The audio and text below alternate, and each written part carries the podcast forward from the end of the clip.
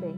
Mais um podcast começando e hoje eu quero trazer para vocês três dicas práticas para vocês lidarem com pensamentos e sentimentos desconfortáveis.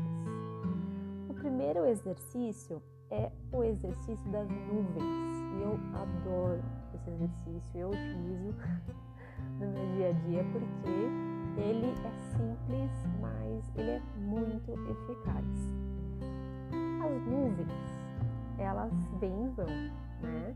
Então imagina um céu. O céu seria a nossa mente.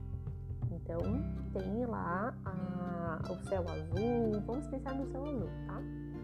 E aí as nuvens, elas podem ser aquelas nuvens mais clarinhas ou elas podem ser nuvens escuras, carregadas, que a gente sabe que vai vir chuva, e ela encobre o sol, enfim. Então, imagine que essas nuvens elas são os nossos pensamentos. Porque os pensamentos, eles aparecem do nada, né? Eles são como se fossem intrusos na nossa mente. Você tá lá fazendo alguma coisa e de repente, do nada, aparece um pensamento. Não é assim?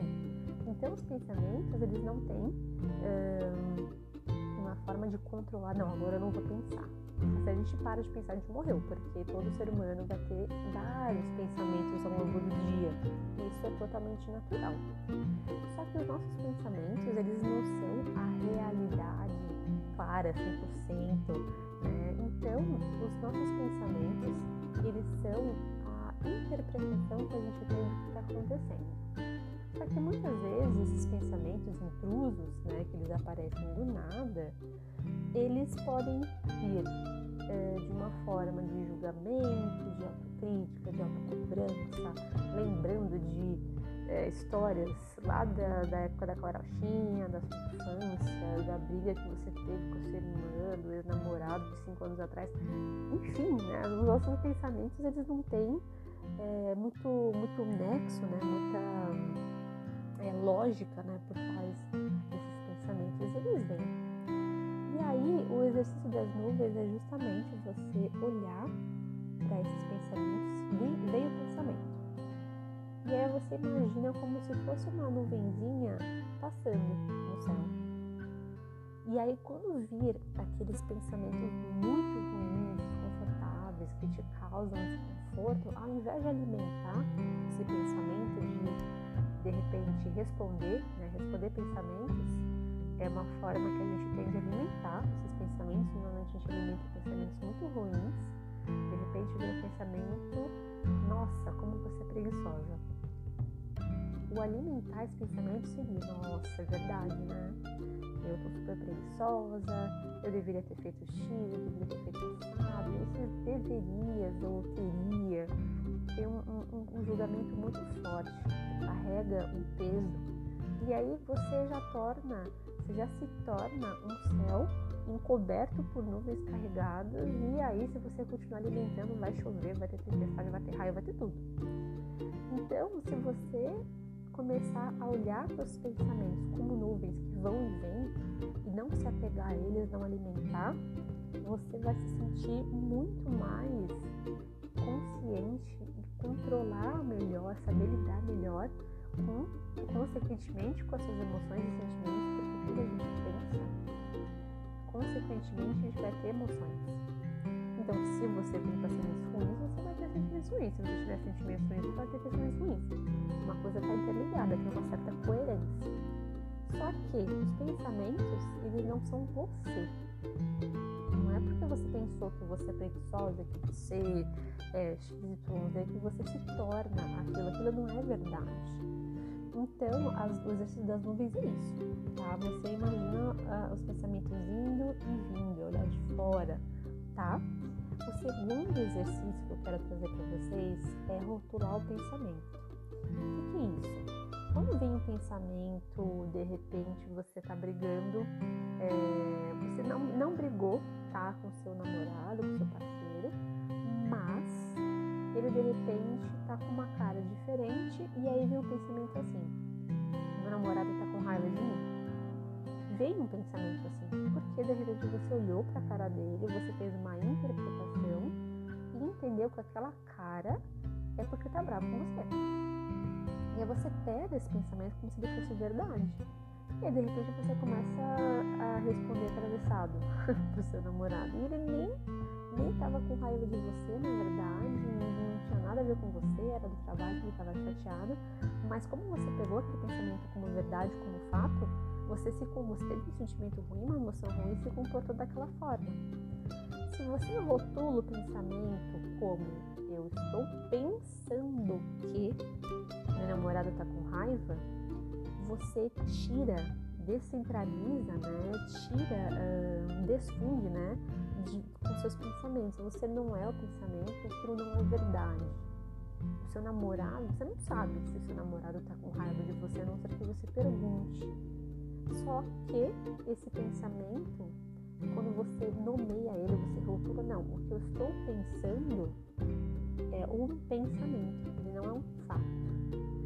Então, você consegue ter respostas comportamentais muito mais construtivas, saudáveis do que você pegar aquele pensamento e tornar como verdade. Aliás, muitos dos conflitos não aconteceriam se as pessoas muitas vezes parassem de, pegar o pensamento como realidade e começar a questionar os pensamentos.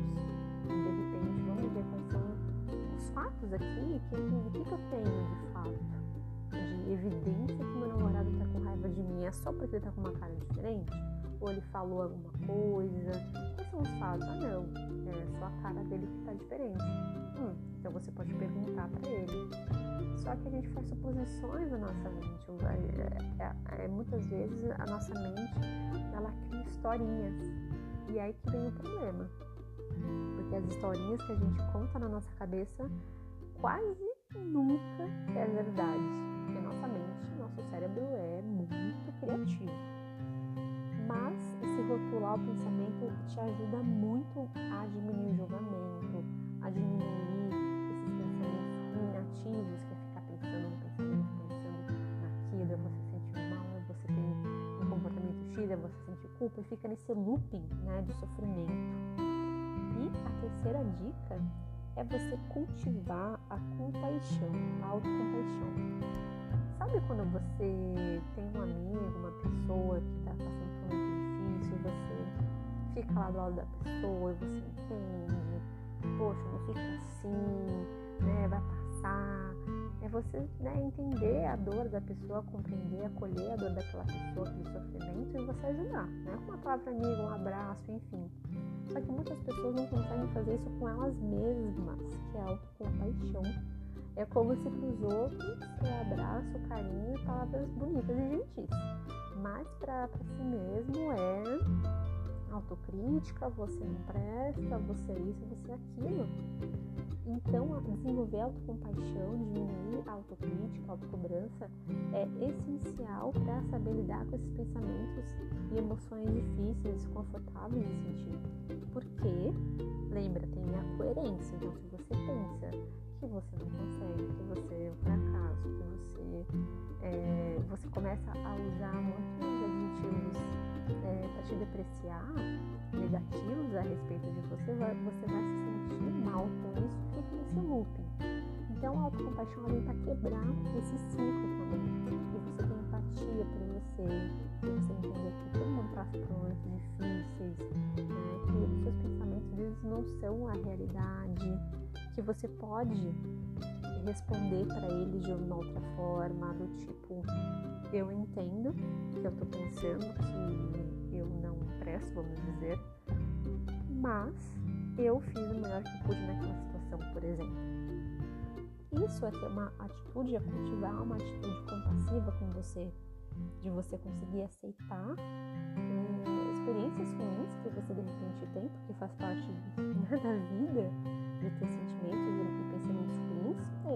inevitável, isso pode acontecer, mas você não tenta lutar contra aquilo, de também alimentar, não acredito que eu tô pensando isso de mim, ou tal fulana, né? De você, de repente, você ter uma, uma postura mais de abertura para aquilo que está acontecendo, para você de repente aprender com aquela situação, de você, você ter, olhar aquela, aquela situação como uma oportunidade de você fazer diferente. Porque se aquela situação acontecendo ou aconteceu, você não pode mudar isso. A pode mudar como a gente vai lidar com o estado interno que a gente tem. A gente não consegue controlar outras pessoas.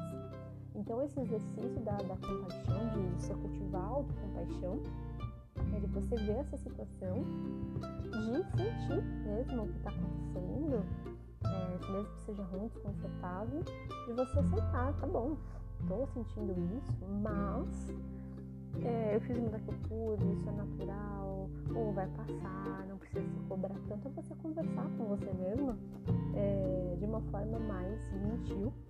Então, essas três dicas, três exercícios que eu trouxe para vocês, eles ajudam muito a, a, a gente aprender a lidar melhor com esses pensamentos e sentimentos que aparecem na nossa vida, que são ruins, só que a gente pode sempre responder de uma forma mais saudável, mais construtiva, para a gente se sentir melhor com a gente mesmo, porque a gente vai estar tá junto, né?